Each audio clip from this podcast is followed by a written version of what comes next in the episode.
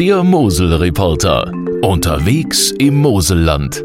Hallo, hier ist Holger Münch und auch diesmal lassen wir uns wieder von der Mosel inspirieren. Unter dem Motto Tradition trifft auf Moderne werfen wir einen Blick auf die aktuelle Kultur, Mode und Genussszene, aber wir machen auch eine Zeitreise zurück ins Römische Reich. Als Zeitmaschine nutzen wir dafür die Landesausstellung Der Untergang des Römischen Reiches im Rheinischen Landesmuseum Trier und sozusagen unser Reiseleiter ist der Museumsdirektor Dr. Markus Reuter. Salve, Herr Reuter. Wohin reisen wir denn jetzt genau? Ja, wir reisen in das Spätrömische Reich, eine Zeit, in der das Imperium Romanum viele Krisen durchlebt äh, und irgendwann dann untergeht im fünften Jahrhundert. Und wir freuen uns, dass wir die Ersten sind, die das Thema der Untergang des Römischen Reiches in einer großen Ausstellung präsentieren.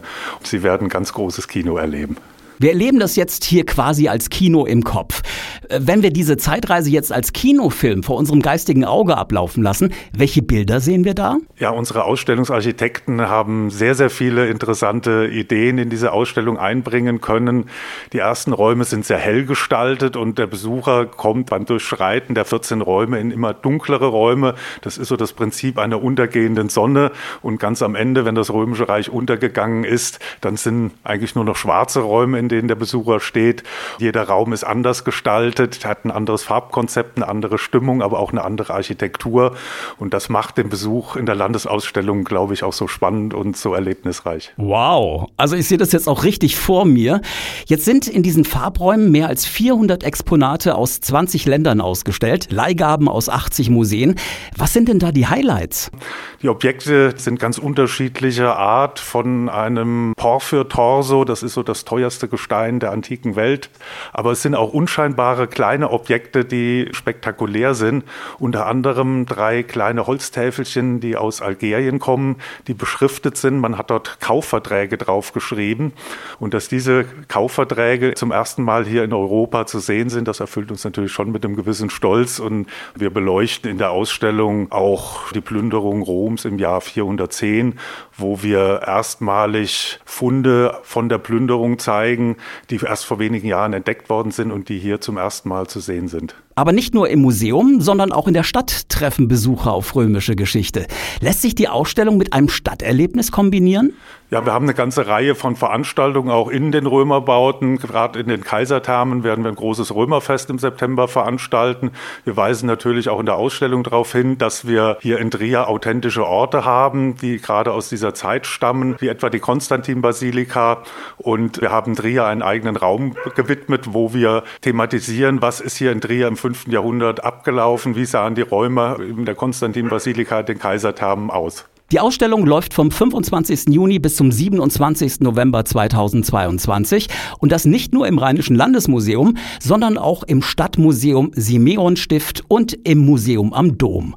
Sollte man sich alle drei Ausstellungen anschauen? Das Angebot an Römern ist natürlich in Trier besonders groß, aber äh, jetzt speziell auf die Untergangsausstellung würde ich natürlich allen Besuchern raten, sich alle drei Ausstellungen anzuschauen. Die Hauptausstellung ist zwar hier im Rheinischen Landesmuseum Trier, aber das Dommuseum beleuchtet ja den Aufstieg des Christentums in jener Zeit und das Stadtmuseum hat sich der Rezeptionsgeschichte gewidmet, also wie ist der Untergang Roms in der Nachwelt aufgenommen worden, wie ist er künstlerisch verarbeitet worden. Und wer darüber hinaus noch Zeit hat, sollte natürlich nicht versäumen, auch diese authentischen Orte sich anzuschauen. Das findet man so, glaube ich, in Mitteleuropa an keinem anderen Ort.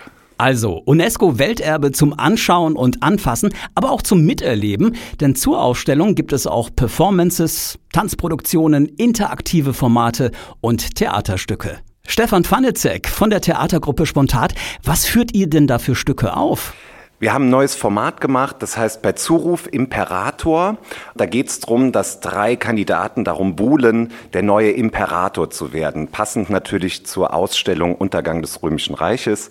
Und natürlich geht es um die Römer. Warum ist das Römische Reich untergegangen?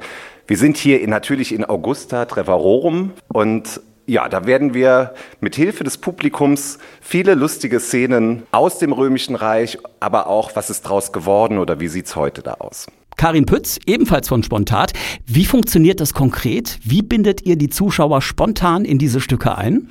Also die Leute zählen ein und dann äh, wissen die Leute schon, es geht los. Wir äh, briefen die aber vorher noch ein bisschen und sagen, wenn wir irgendeinen Vornamen brauchen, einen Ort, eine Stadt oder ein Event, ruft uns dann was rein. Und wenn wir sowas verlangen, dann rufen die Leute das auch zahlreich rein. Und dann ist dann alles dabei. Wenn wir um einen nicht geografischen Ort bitten, dann ist alles von äh, römischer Arena bis zum Kaufhof alles dabei und wir bespielen das dann. Dann hören wir doch einfach mal in eine solche Szene rein. Der Countdown läuft. 5, 4, 3, 2, 1, los geht's! Es war am 5.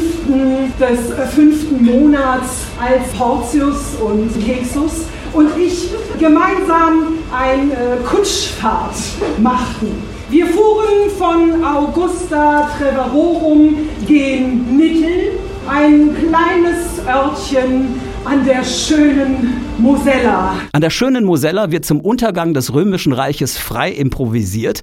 Das heißt, jede Show ist anders.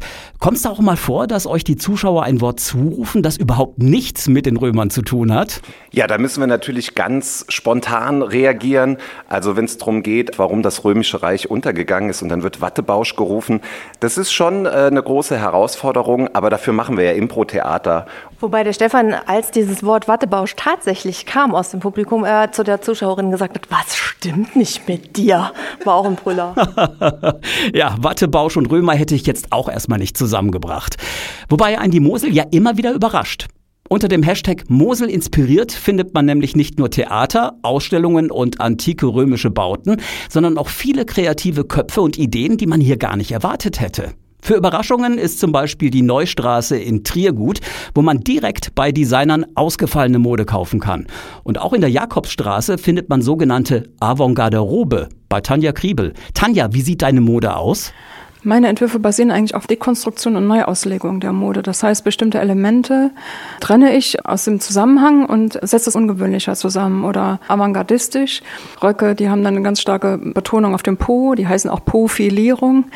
Kleider mit integrierten Taschen oder Pullover mit Sockenärmeln oder Mützen mit Ohrschnecken oder Mützen mit Tüllschleier, die dann aussehen wie ein Hut oder gestrickte Hüte oder Mütze mit Nasenwärmer oder Krawattenkleider, wo die Faltenlegung am Hals optisch in der Krawatte nachgebildet ist. Also so ein bisschen anders. Aber die Kleidungsstücke sind immer tragbar, das ist mir wichtig. Sag mal, Trier als moderne Modemetropole im Gegensatz zur antiken Römerstadt, das haben viele wahrscheinlich gar nicht so auf dem Schirm. Was genau macht Trier denn zum Geheimtipp für modebewusste Shopper?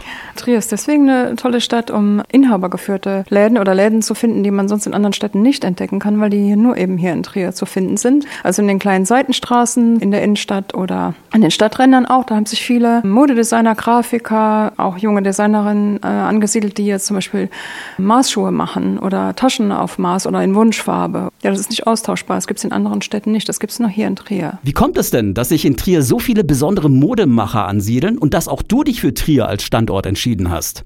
Ja gut, das hängt natürlich auch damit zusammen, dass es hier viele äh, Möglichkeiten gibt, kreative Ausbildungsberufe oder Studiengänge gibt es, Grafikdesign, Architekten, Modedesigner, Kommunikationsdesign. Und wenn man hier während der Studienzeit lebt, dann äh, bilden sich natürlich soziale Netzwerke und äh, Synergien und viele beginnen dann einfach schon während des Studiums und probieren sich aus. Und die Grenzregionen natürlich, Frankreich, Belgien, Luxemburg, das macht es dann schon interessant, weil man hier ein sehr großes Einzugsgebiet hat und hier man sich hier ausprobieren kann. Und wenn das gut funktioniert, dass man vielleicht sich überlegt, auch dann gleich hier zu bleiben. Sowas bei mir auch. Okay, also wenn Trier so ein spannender Kultur- und Mode-Hotspot ist, hat sich denn da auch eine entsprechende Genuss- und Kulinarik-Szene drumherum entwickelt? Ja, ja, das auf jeden Fall. Also es gibt ganz viele tolle Cafés, auch die jetzt vegane Gerichte und veganen Kuchen anbieten. Dann gibt's natürlich hier in den ganzen Seitenstraßen, hier auch im, im Innenstadtbereich, also von Sterne-Gastronomie bis einem kleinen Häppchen zwischendurch gibt es eigentlich alles. Also da sind die Trier auch tatsächlich sehr kreativ. Also egal worauf man gerade Lust hat, man kann eigentlich alles hier finden. Kulinarisch ist Trier auch eine Reise wert auf jeden Fall. Kulinarisch und künstlerisch, kulturell und genussreich, modern und historisch. Eins ist klar, in Trier findet ihr jede Menge attraktive Gegensätze aus Gegenwart und Geschichte. Sogar Römer mit Wattebausch.